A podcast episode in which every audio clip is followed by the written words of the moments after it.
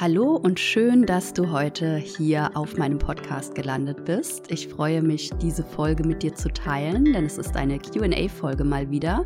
Ich habe vor ungefähr einer Woche auf Instagram eine Fragerunde gestartet und es kamen wie immer so neugierige, wundervolle, viele Fragen ein. Ich habe aus diesen Fragen eine kleine Auswahl getroffen und werde heute im Podcast ungefähr fünf Fragen beantworten. Und wenn deine Frage heute nicht dabei sein sollte, sei bitte nicht traurig, denn bei mir geht nichts unter. Das bedeutet, alle Fragen und Themenwünsche, die auf irgendeine Form bei mir eintrudeln, speichere ich in meinem Hinterkopf ab und die werden alle irgendwann mal wieder aufgegriffen, entweder in Form eines Podcasts oder in meinem Newsletter oder in Form eines Instagram-Posts. Das heißt, irgendwann kriegst du deine Antwort darauf. Und ja, wenn deine Frage heute dabei ist, dann hoffe ich natürlich, dass du zuhörst. Ich lasse die Fragen anonym. Es sind ja sowieso Instagram-Namen, aber ja, damit ihr eure Privatsphäre gewährleistet habt, lese ich die Fragen natürlich nur anonymisiert vor. Ihr wisst schon, wenn ihr die Frage gestellt habt. Und die erste Frage, die reinkam, war, soll ich meinen Job kündigen? Wann ist der richtige Zeitpunkt? Das ist natürlich eine Frage, die ich pauschal nicht beantworten kann und möchte, zu der ich aber natürlich allgemein ein paar meiner Erfahrungen und Gedanken zuteilen kann. Und die Frage ist natürlich, warum möchtest du deinen Job überhaupt kündigen? Das ist wichtig, sich diese Frage für sich selbst zu beantworten, ganz häufiger Grund dafür, seinen Job zu kündigen oder den Wunsch zu haben, seinen Job zu kündigen, ist natürlich, dass man mehr Geld möchte, dass man sich nicht wertgeschätzt fühlt und im kollegialen Umfeld nicht wohl fühlt zwischenmenschlich oder aber auch, dass man mehr Verantwortung oder andere Aufgaben übernehmen möchte. Ein sehr häufiger Grund, auch in meiner Community, ist, dass man selbstständig und selbstbestimmt leben und arbeiten möchte und nicht mehr festangestellt arbeiten möchte. Oder aber auch, man möchte sich einfach mal eine Auszeit nehmen, um zu reisen oder um mehr Zeit mit der Familie zu haben. Und da ist ganz wichtig, also mein erster Tipp an alle, die in einer ähnlichen Situation sind, Werdet euch eures Warums bewusst. Warum möchtet ihr das? Und ganz, ganz wichtig ist auch, dass ihr differenziert, ob ihr in eine Vorstellung, in eine Idee verliebt seid, zum Beispiel so diese Idee, diese glorifizierte Vorstellung von digitalem Nomadentum, oder ob ihr das wirklich für euch aus tiefstem Herzen möchtet, weil da ist ein Riesenunterschied, glaubt mir. Und ja, werdet euch erstmal bewusst, warum ihr diesen Job kündigen möchtet. Macht es super gerne schriftlich mit eurem Journal. Das ist so kraftvoll, viel kraftvoller, als wenn ihr das jetzt gedanklich hier nebenbei beim Podcast hören beantwortet. Und wenn ihr ein starkes Warum habt, ergibt sich meistens oder führt meistens das eine zum anderen. Und wann ist der richtige Zeitpunkt, war dann auch die Frage. Das kann man natürlich auch pauschal nicht beantworten. Was ich immer empfehle, als guten Zeitpunkt einen Job zu kündigen oder etwas Berufliches zu beenden, ist definitiv, wenn man ein gewisses finanzielles Polster hat. Und das klingt spießig, ist es bestimmt auch, aber spießig ist ja nicht immer nur schlecht, denn es wird deinem Nervensystem nicht gut tun, wenn du irgendwas hinschmeißt und dann im nächsten Monat Probleme damit hast, deine Miete und deine Brötchen zu bezahlen. Und das ist nicht, das ist komplett ähm, dysregulierend für dein Nervensystem. Dann wird dir auch deine jegliche Kreativität geraubt werden und du bist gar nicht in der Lage, gute Entscheidungen zu treffen, rationale Entscheidungen zu treffen und dir etwas Neues aufzubauen. Deswegen empfehle ich immer, das ist so mein Wohlfühlpolster, mindestens für ein Jahr genug Geld auf dem Konto zu haben. Denn dann hast du deine Ruhe, dann kannst du ganz in Ruhe etwas Neues aufbauen und du hast diesen finanziellen Druck im Hintergrund nicht. Ich habe auch Kolleginnen, die sagen, ein halbes Jahr Finanzpolster reicht. Für mich persönlich war ein Jahr so ein Wohlfühlpolster und damit meine ich wirklich genug Geld auf dem Konto zu haben, um alle, alle, alle deine Fixkosten zu decken und um auch noch ein bisschen Spaß im Leben zu haben, sprich vielleicht einen schönen Urlaub machen zu können, essen gehen zu können, also dass du es wirklich dir ein Jahr lang gut gehen lassen kannst. Wenn du jetzt aber fühlst und denkst, oh, für mich reicht es, ich fühle mich wohl, wenn ich ein halbes Jahr genug habe, dann ist das auch völlig fein, also das ist was individuelles, aber grundsätzlich ein finanzielles Polster im Hintergrund ist für mich ein Indiz, wann der richtige Zeitpunkt ist, den Job zu kündigen. Ein anderer Indiz ist natürlich, ja, wie hoch ist dein Leidensdruck? Also möchtest du deinen Job kündigen, weil du einen Leidensdruck hast? Fühlst du dich vielleicht unwohl mit deiner Führungskraft im kollegialen Umfeld oder langweilen dich die Aufgaben so sehr oder überfordern sie dich so sehr, dass du montags immer mit Bauchweh aufwachst und wirklich von Wochenende zu Wochenende lebst oder von Urlaub zu Urlaub, dann ist schon Alarmstufe rot und es ist allerhöchste Zeit, dieses Arbeitsumfeld zu verlassen. Also das sollte sich aus meiner Sicht kein Mensch antun. Und wenn es darum geht bei dir, dass du deinen Job kündigen möchtest, um dich eben selbstständig zu machen und um selbstbestimmt leben und arbeiten zu können, da kann ich auch empfehlen, erstmal nebenberuflich anzufangen. Also ich bin überhaupt kein Fan davon, von diesem, ja, schmeiß deinen 9 to 5 und geh nach Bali mit deinem Rucksack und deinem MacBook und dann starte los und dann manifestieren wir das noch richtig schön und dann machst du noch eine Breathwork-Session, so richtig transformational und dann wird alles richtig geil. Ich mag sowas überhaupt nicht, denn das ist einfach kein ähm, professioneller Ratschlag aus meiner Sicht. Ich empfehle sogar im Gegenteil, erstmal in der Festanstellung zu bleiben und auch zu schauen, inwiefern profitiere ich von dieser Festanstellung. Also ist es das Gehalt, von dem ich profitiere, von dem ich mir auch was aufbauen kann, von dem ich sparen kann, um dann wirklich so auch ein tolles Startkapital zu haben für die Selbstständigkeit. Oder sind es auch Skills, die ich da mir aneigne und mitnehmen kann in meine Selbstständigkeit? Und was du zum Beispiel machen könntest in dem Fall, ist deine Arbeitszeit zu reduzieren in der Festanstellung und nebenberuflich schon einmal zu starten mit deinem Herzensthema, mit dem, was du eigentlich machen möchtest. Und das ist eine wundervolle Möglichkeit, um anzutesten, ob du mehr in eine Idee verliebt bist oder ob du wirklich in das verliebt bist, was du machen möchtest. Weil insbesondere, wenn es so um digitales Nomadentum geht, ganz, ganz viele Menschen sind in diese Idee und diese gefotoshoppten Instagram-Bilder verliebt. Aber die wollen das gar nicht aus tiefstem Herzen daraus, sondern die rennen mehr einem Trend und einem Traum hinterher.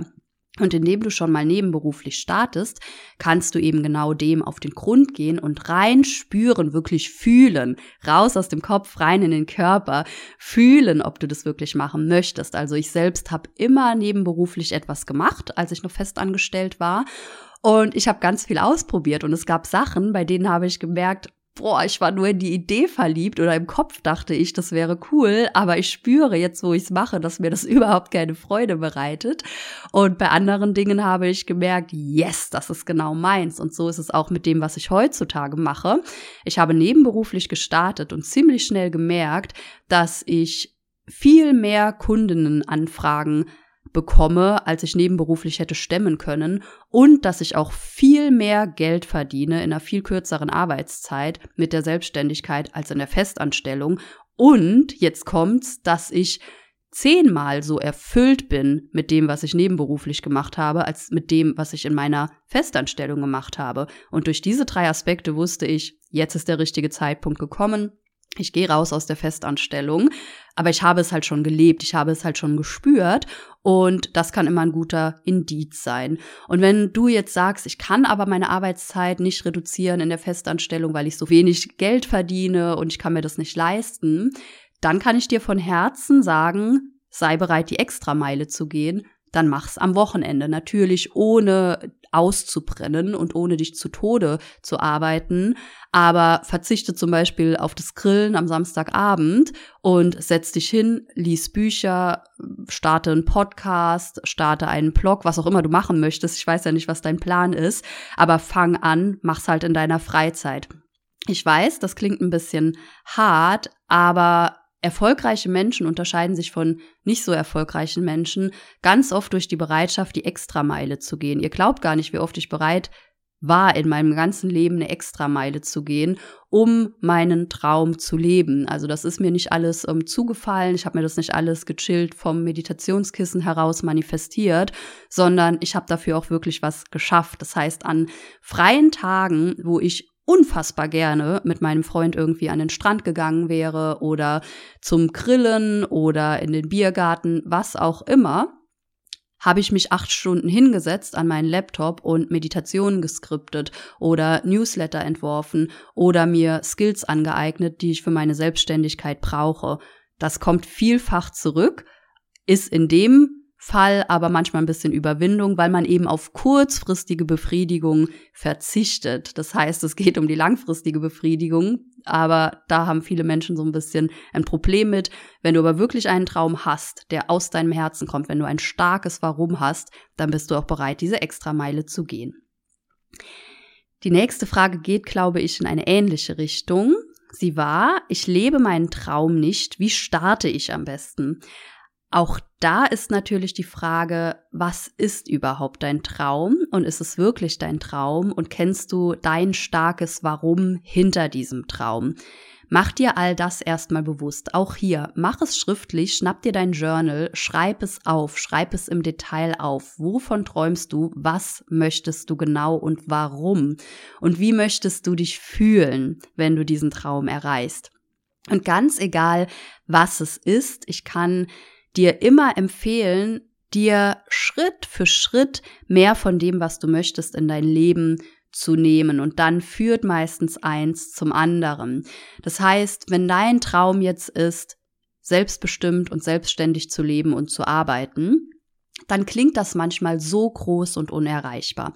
Wenn du dir aber Schritt für Schritt etwas davon in dein Leben holst, könnte das zum Beispiel so aussehen, dass du dich für ein, zwei Newsletter zu dem Thema anmeldest und die regelmäßig liest, dass du dir ein Meetup in deiner Stadt heraussuchst, wo sich Selbstständige treffen und vernetzen und austauschen und da einmal im Monat zum Meetup Selbstständigen Brunch gehst, dass du einfach mal anfängst mit etwas Kleinem, egal was es ist, vielleicht möchtest du einen Podcast starten, dann hol dir das Thema in dein Leben, google nach Podcastern und schau, wie die das gemacht haben schau, was man alles dafür braucht und starte ganz klein. Bei mir war es zum Beispiel so, ich hatte vor vielen Jahren irgendwie den Traum, dass ich Yogalehrerin werden möchte. Und bevor ich diesen Schritt gegangen bin, ich melde mich jetzt zu einer Yogalehrerausbildung an, habe ich mir Schritt für Schritt mehr von Yoga in mein Leben geholt. Das heißt, zum damaligen Zeitpunkt habe ich nur beim Firmen-Yoga mitgemacht, so ganz, ja, unregelmäßig alle drei Wochen mal. Und trotzdem hatte ich irgendwo in mir tief diesen Traum, ich möchte aber ausgebildete Yogalehrerin sein. Und dann habe ich mir mehr und mehr davon in mein Leben geholt, indem ich mir zum Beispiel eine eigene Yogamatte bestellt habe. Und ich habe einen Blog gelesen zum Thema Yoga. Und ich bin zusätzlich zum Firmen-Yoga regelmäßig in eine Yogaschule gegangen. Da habe ich mir dann so eine Mitgliedschaft abgeschlossen. Und so kam nach und nach dieses Thema Yoga immer mehr in mein Leben und ich habe auch eine großartige Schule gefunden, in der ich mich habe ausbilden lassen über zwei Jahre. Und ich hatte in der Zeit auch die Möglichkeit schon Yoga zu unterrichten in Vertretungsstunden und im Anschluss an diese Ausbildung hatte ich dann auch die Möglichkeit, in dieser Schule meinen eigenen richtigen Kurs zu haben, was ein unglaublicher oder eine unglaubliche Erfüllung eines großen Traums für mich war. Und das kann man mit allem Möglichen machen. Also wenn dein Traum jetzt ist, finanzielle Unabhängigkeit, Millionärin zu sein zum Beispiel, dann magst du vielleicht auch denken, ja, das ist ja so weit weg, das ist nicht möglich. Fang klein an, hol dir Stück für Stück mehr davon in dein Leben. Das könnte sein, indem du dich mit finanzieller Bildung auseinandersetzt, mal einen Kurs machst zum Thema investieren, dich mit Geld mehr beschäftigst, Bücher darüber liest, dich austauschst mit Menschen, die diesen Weg schon gegangen sind, nach Möglichkeiten recherchierst, wie du das Geld in deinem Leben noch vermehren kannst, wie gesagt, fang immer klein an, Schritt für Schritt, weil dann wird es auch zu dir zurückkommen und du hast diese selektive Wahrnehmung. Das heißt, je mehr du dir von etwas in dein Leben holst und je mehr du deinen Fokus auch auf dem Thema hast, das dich begeistert, desto mehr davon wirst du auch um dich herum sehen. Vielleicht kennst du dieses Experiment okay, hier hören mehr Frauen zu, aber trotzdem, Autos sind in der Regel ja bei vielen Frauen nicht so ein großes Thema. Ich bin da eher untypisch. Aber sagen wir, du möchtest dir ein neues Auto kaufen und du suchst dir jetzt einen Volvo XC60 aus in weiß. Irgendein Beispiel einfach. Du wirst dieses Auto so oft im Straßenverkehr sehen in nächster Zeit, weil du deinen Fokus darauf hast. Du hast dich mit Autos beschäftigt, du hast dich mit dieser Marke beschäftigt, du hast diese dieses Modell dir ausgesucht, diese Phase und du wirst ganz viele Volvos XC60 in weiß auf der Straße, auf Parkplätzen etc. sehen. Und mit allen anderen Themen ist das einfach genauso. Und dann, manche sagen, das Universum schickt es dann alles zu dir, andere sprechen einfach von selektiver Wahrnehmung. So oder so wird sich dein Thema, worauf du deine ganze Energie verwendest und worauf du deinen Fokus hast, in deinem Leben aber vermehren und vergrößern und eins wird zum anderen führen. Und es wird ganz, ganz viel Wundervolles zu dir kommen kommen. Und ja, du wirst so deinem Traum Schritt für Schritt näher kommen. Und das ist viel nervensystemfreundlicher auch, als wenn du direkt riesige Schritte gehen möchtest und riesige Entscheidungen treffen möchtest. Das muss einfach nicht sein und es führt auch oft zu einer großen Enttäuschung oder Frustration, so dass du es ganz sein lässt. Also Gib dir Zeit und auch da wieder mein Herzensthema. Nimm dir Zeit für Nervensystemregulierung, denn dann stresst du dich auch nicht so. Dann bist du nicht in diesem Hustle-Mode, wenn dein Nervensystem reguliert ist, sondern du lässt dir einfach Zeit und du triffst rationale, gute Entscheidungen aus einem regulierten Nervensystem heraus. Die nächste Frage, die ich mir ausgesucht habe, war, wann hast du gemerkt, dass die Heilung beginnt? Super spannende Frage, wie ich finde. Und ich weiß, dass in der Community ja einige sind, die mit Krankheit zu kämpfen haben oder die ja Stresssymptomatik haben, Stressfolgesymptomatik. Und daher weiß ich auch, dass dieses Thema für viele relevant ist. Ich selbst habe gemerkt, dass mein Heilungsprozess beginnt, einfach dadurch, dass ich wieder am Leben teilnehmen konnte, Stück für Stück, dass einfach Dinge wieder möglich waren, die vorher nicht möglich waren.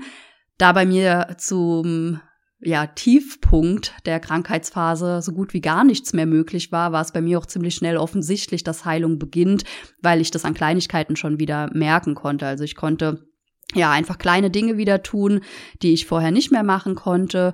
Und daran habe ich einfach gemerkt, okay, da passiert gerade was. Die Symptome sind natürlich weniger geworden durch meine Regulationspraxis. Auch dadurch habe ich gemerkt, da ist ein Heilungsprozess in Gang gebracht worden. Und ich habe wieder eine Zukunft gesehen. Also ich habe wieder ja, positiv und optimistisch in eine Zukunft blicken können. Das war vorher auch nicht möglich. Ich habe überhaupt keine Zukunft gesehen. Das ist noch schlimmer als eine negative Zukunft zu sehen, wie ich finde. Und auch daran habe ich gemerkt, okay, da transformiert sich gerade etwas in mir. Natürlich hatte ich es dann auch irgendwann schwarz auf weiß. Also ich hatte ja mehrere Erkrankungen und ähm, an der einen, an der Schilddrüsenerkrankung zum Beispiel, war es einfach an den Blutwerten auch erkennbar. Also auch an, an dem Fakt, dass ich meine Medikamente absetzen konnte. Und wenn du jetzt diese Frage gestellt hast, weil du selbst vielleicht krank bist und viel machst in Richtung Heilung und Transformation und du merkst noch keinen Unterschied, vielleicht stellst du deswegen die Frage, ja, woran merke ich denn, dass das alles was bringt?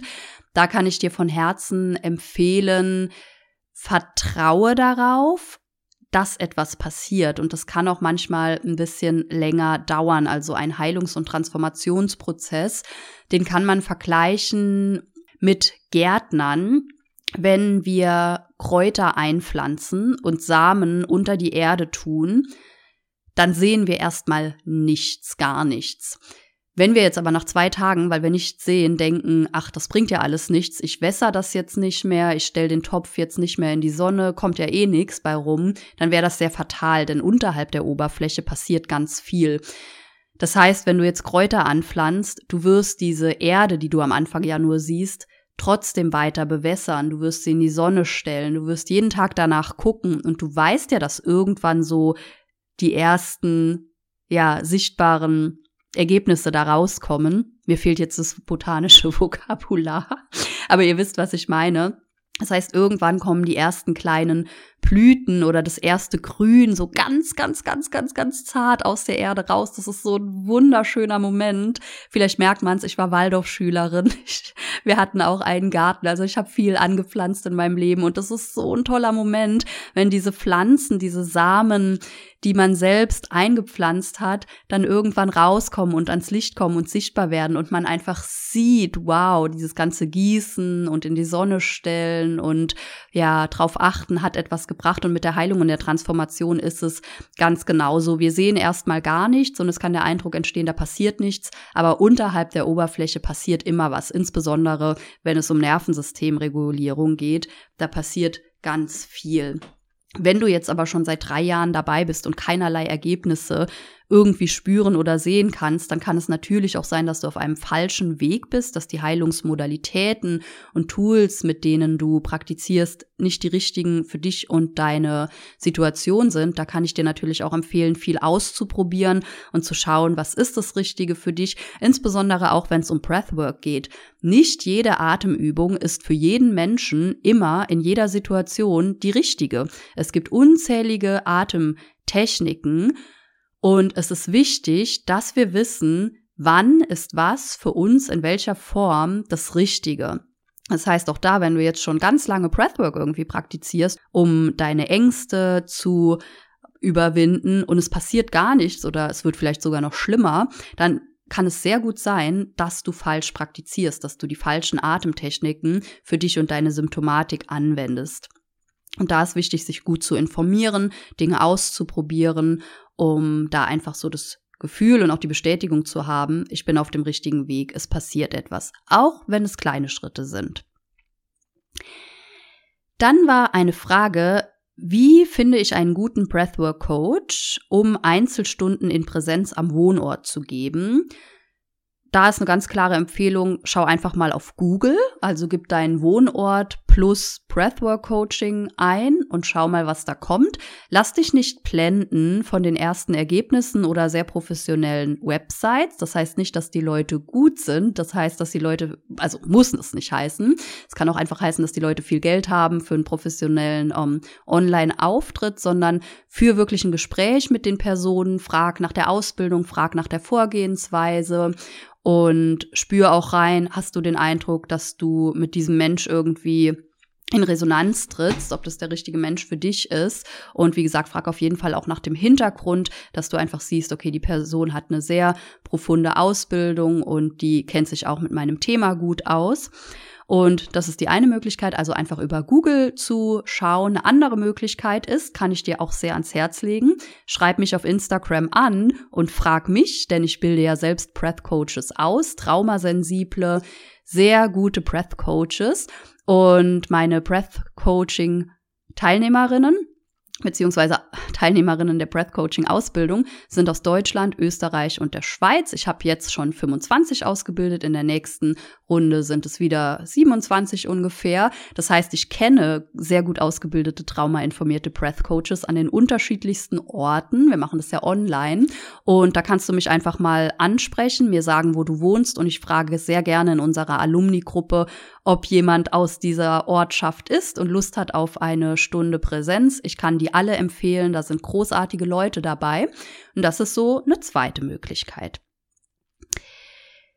Die nächste Frage ist, ob ich Tipps habe, wenn man bei Stresssituationen oft schwammig oder präsig im Kopf wird. Ich weiß nicht, was Präsig heißt. Ich weiß auch nicht, ob es ein Tippfehler ist oder irgendwie ein Dialektwort. Wenn du, der die diese Frage eingeworfen hat, heute zuhört, schreib mir doch super gerne nochmal, was Präsig heißt. Aber ich schätze mal, es geht darum, so ein bisschen wie Brain Fog zu haben. Also, dass man irgendwie, ja, wie so ein bisschen benebelt im Kopf wird. Und grundsätzlich kann ich dir da empfehlen, mal rauszufinden für dich, in welchen Situationen genau das auftritt. Also sind es Situationen, die sich wiederholen? Also welche Art von Stress ist es, die dein Gehirn so ein bisschen vernebelt und die dich offensichtlich so überfordert? Grundsätzlich würde ich jetzt gerne natürlich mehr zu deiner Situation erfahren, ob du generell so ein Thema hast. Ähm, mit Brain Fog, wie gesagt, wenn es das ist, was du gemeint hast und wie dein Gesundheitszustand ist, wie dein Lebenszustand ist. Und aber grundsätzlich kann ich dir empfehlen, regelmäßig etwas zu machen für deine Stressreduktion und für deine Nervensystemregulierung. Wie gesagt, das ist der Schlüssel. Es gibt SOS-Techniken für und gegen alles, aber der Schlüssel für ja, wirkliche Regulierung ist eben eine tägliche Praxis, die langfristig und nachhaltig wirkt. Und dass du da einfach Übungen machst, die dir auch helfen, dich zu zentrieren und die deinen Geist klar kriegen, weil dieses präsige, schwammige ist ja auch ein total benebelter Geist. Vielleicht kommt es dann aus einer Situation heraus der absoluten Überforderung und da gibt's einfach tolle Übungen, die uralt sind, also die die Yogis in Indien schon vor tausenden von Jahren gemacht haben, um den Geist wieder frei und klar zu kriegen. Und wenn du Lust hast, schreib mir super gern mal über Instagram, dann können wir solche Übungen mal im Mittwochskurs machen. Die sind ja für alle spannend und interessant. Und dann lernst du oder lernt ihr einfach in der Praxis ein paar dieser Übungen. Dann kamen einige Fragen rein zu dem Thema obstruktive Schlafapnoe. Und ja, die Fragen waren ein bisschen gemischt, deswegen gehe ich nur ganz kurz darauf ein. Grundsätzlich ist es super wichtig, bei obstruktiver Schlafapnoe aktiv zu werden und etwas zu machen, unter anderem mit Atemtraining. Denn die obstruktive Schlafapnoe kann sich wirklich schwerwiegend und langfristig auf den Gesundheitszustand und das allgemeine Wohlbefinden, die Lebensqualität auswirken. Zum Beispiel kann obstruktive Schlafapnoe auch zu Herz-Kreislauf-Erkrankungen führen und das war auch ganz interessant, weil eine von euch hatte geschrieben, sie hat einen Partner, der hat obstruktive Schlafapnoe und auch einen Herzinfarkt gehabt vor zwei Jahren. Es kann, muss nicht, aber es kann da einen Zusammenhang geben. Und worauf man so grundsätzlich achten sollte, ich gebe da jetzt einfach nur ein paar Hinweise, aber bei dem Thema würde ich definitiv empfehlen, ein Breath Coaching zu machen und das begleitet wirklich korrekt zu erlernen, weil es wichtig ist. Aber grundsätzlich macht es Sinn bei obstruktiver Schlafapnoe immer durch die Nase zu atmen. Also auch, wenn man sich körperlich irgendwie anstrengt oder wenn man schläft. Und ich weiß, das klingt erstmal gruselig und ist ein bisschen schwierig, aber ich kann jedem empfehlen, sich nachts den Mund zuzukleben, um zu gewährleisten, dass man im Schlaf durch die Nase atmet. Und worauf man auch achten sollte, klingt jetzt ein bisschen abgefahren, aber ist, dass die Zunge korrekt liegt. Und zwar sollten ungefähr 75 Prozent der Zunge in der Mundhöhle liegen und die Zungenspitze sollte hinter den oberen Vorderzähnen sein. Die sollte aber nicht die oberen Vorderzähne berühren. Klingt ein bisschen abgefahren, ich weiß, hat aber einen guten Effekt bei obstruktiver Schlafapnoe und das kann auch im Atemcoaching erlernt werden.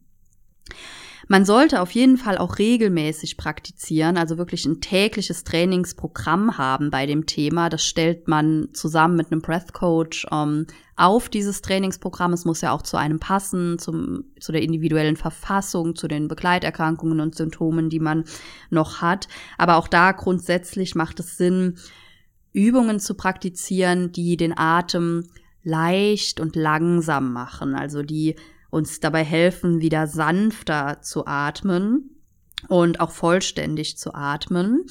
Und auch das kann man lernen und es ist so, so wichtig, das richtig zu lernen, weil die langfristigen Wirkungen davon sind einfach so kraftvoll. Und wie gesagt, die langfristigen negativen Auswirkungen von obstruktiver Schlafapnoe auf die Gesundheit und ähm, ja, einfach auf die Lebensqualität sind wirklich ähm, fatal zum Teil. Ansonsten würde ich äh, jetzt gar nicht mehr zu dem Thema sagen, weil wie gesagt, es ähm, ist was Individuelles, wo ich auch einfach gerne mehr Informationen hätte ähm, zu der Person, die das betrifft. Und es macht einfach Sinn, da irgendwie vier bis acht Wochen mal mit so einem Atemcoach zusammenzuarbeiten, einer Atemcoachin, die können das alles nämlich im Detail dann mit der Person und im individuellen Fall ausarbeiten. Und ganz wichtig ist da wirklich so dieser individuelle tägliche Trainingsplan, den man hat und den man in sein Leben integriert. Und da kann man da wirklich einiges machen. Und das waren die Fragen für heute. Ich habe mich so gefreut über euer Interesse. Und wie gesagt, die anderen Fragen sind bei mir im Archiv. Ihr könnt sie aber auch jederzeit immer wieder gerne einfach einwerfen in den Fragerunden. Denn insbesondere die Fragen, die sich wiederholen, die von vielen verschiedenen Menschen kommen, die, ähm, da werde ich natürlich aufmerksam und sehe, dass da ein großes Interesse in der Community besteht. Und ich hoffe, dass diese kurze, knackige Folge inspirierend für dich war und freue mich, wenn du dir noch ganz kurz die Zeit nimmst, um mir fünf Sterne dazulassen. Insbesondere auf iTunes ist meine Community noch nicht so aktiv. Da würde ich mich total über Wertschätzung und positives Feedback freuen. Und ich freue mich, wenn du am Samstag wieder hier bist. Ich wünsche dir bis dahin eine wunderschöne Zeit.